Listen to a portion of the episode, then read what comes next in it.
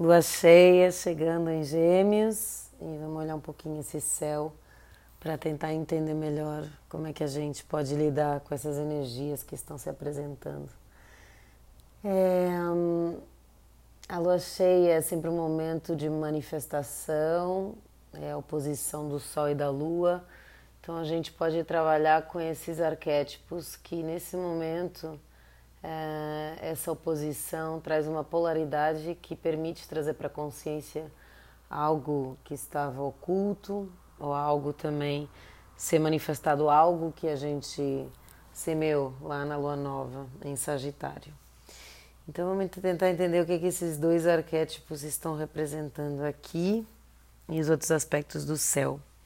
A gente está falando de Gêmeos Sagitário e eu já falei na lua nova que é o encerramento de um processo muito é, intenso nesse eixo, que tem muito a ver com a, o questionamento, as novas informações que chegaram, a gente se conectando com a dualidade, com a dúvida, com é, enfim, novas informações que uh, nos levam a questionar todo o nosso sistema de crenças, né?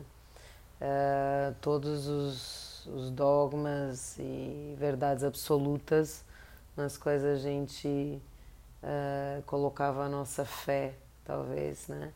Ou a nossa visão de futuro, de mundo. Então tudo isso foi, óbvio, muito questionado, né? E agora a gente está recolhendo informações e se conectando com as nossas dualidades, a nossa luz e a nossa sombra, para entender como a gente constrói esse, essa nova teia a partir desses fios que vão se conectando através das informações e que trazem a construção de uma verdade maior para nós, né?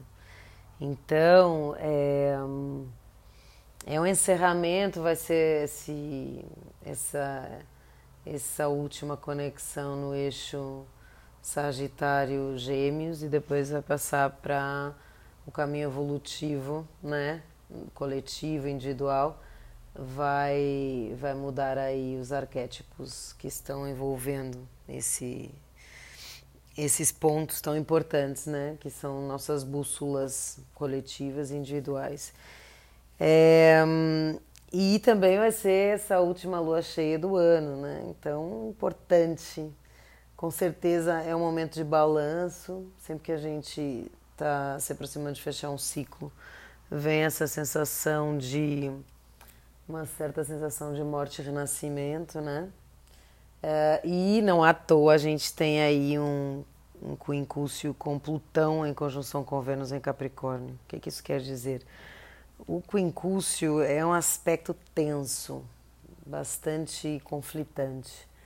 Então, esse esse Plutão Vênus ele tem sido um atrito aí nesse nessa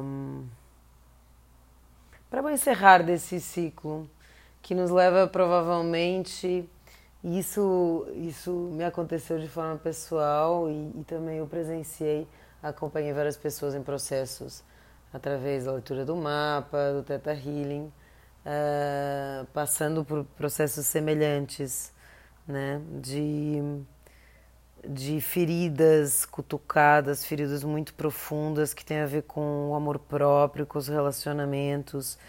Uh, Capricórnio traz essa energia do passado, ou das restrições, ou dos impedimentos, né?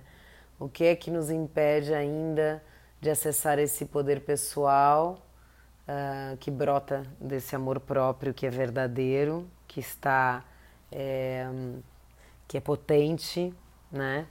Uh, que nos permite encontrar o outro, né? Esses processos de fricção é, estão vindo para nossa consciência nesse momento, talvez de uma forma severa, um, para que a gente possa transformar uh, de forma consciente a relação que a gente tem com esses arquétipos, né?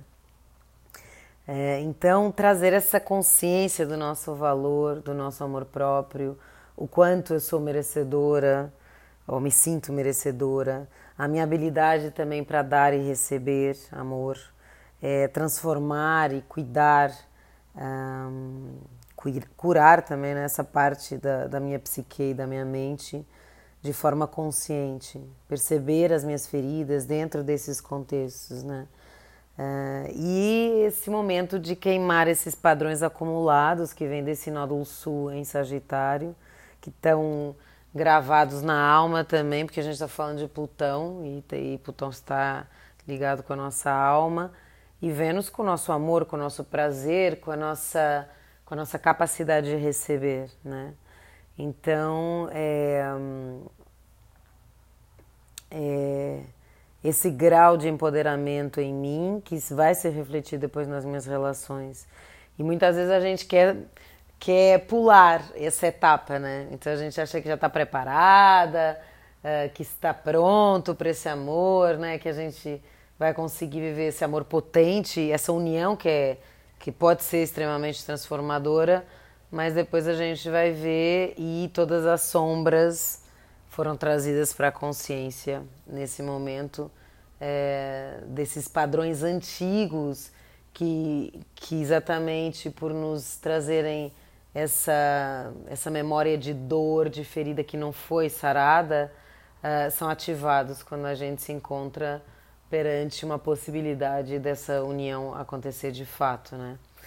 Então, muito aprendizado, né? De, uma forma uh, talvez uh, não tão harmoniosa, né? Um pouquinho dolorosa, mas é isso, são curas. Então, é necessário esse processo para a gente também chegar nesse, nessas uniões que a gente almeja de que sejam profundas de almas em amor, com prazer é, e com de empoderamento também sempre para para nosso para o nosso ser, para nossa individualidade, que não venha subtrair. Muitos relacionamentos também estão chegando a um momento de questionamento, ruptura, uh, talvez não façam mais sentido mas há apegos ainda aí, né? Não está sendo fácil trazer isso para a consciência e talvez soltar, né? Porque esse Plutão com Vênus em Capricórnio quer manter a, a segurança de alguma forma e mesmo assim as restrições e as fronteiras porque elas parecem mais seguras, né? É uma ilusão. A gente tem Netuno em quadratura com essa lua cheia. Então talvez a gente tenha ilusões, né, de que esse seguro é o melhor. Já que está tudo tão bagunçado, vamos manter essa estrutura mais prática, né? E o Mercúrio também está em Capricórnio, então esse pensamento mais prático do que é que serve a minha realidade nesse momento. Quando, uh, no fundo, uh, a gente precisa soltar esse velho. Esse velho não serve mais, esse prático, esse seguro, esse esse que pode não ser tão uh, tão prazeroso, tão surpreendente, tão transformador, mas é exatamente o medo dessa mudança, porque é aqui uma fricção, né? Então da gente ainda continuar apegado ou querendo segurar velhos padrões que a gente acha que servem melhor à nossa realidade nesse momento, para nos trazer um pouquinho de equilíbrio quando a, a realidade está sendo profundamente transformada e, e, a gente, em vez de fluir, né, uh, prefere continuar vivendo nesse, nesse ambiente restrito ou limitado de alguma forma e não não não está sendo capaz de, de assumir o desejo da alma, as nossas paixões, né? É, hum, então Basicamente, essas são as questões é, mais pessoais. No coletivo, a gente está passando, claro, por momentos muito transformadores também daquilo que é. Uh, a gente está tá questionando o valor de tudo, né? Mas uh, a nível coletivo isso reflete na, na, no sistema financeiro, né? O que é que tem valor também. Uh, enfim todas as questões que, que estão aparecendo da valorização, desvalorização de moedas, né? Uh, as criptomoedas, enfim, novas moedas, isso também tem muito a ver com Urano em touro, né?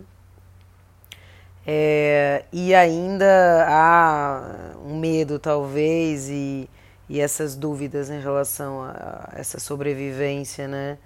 uh, essas questões estão ativadas aí. E sempre é, há uma. Esse Urano em touro, ele pede também para a gente é, soltar esse, o que a gente valorizava, né?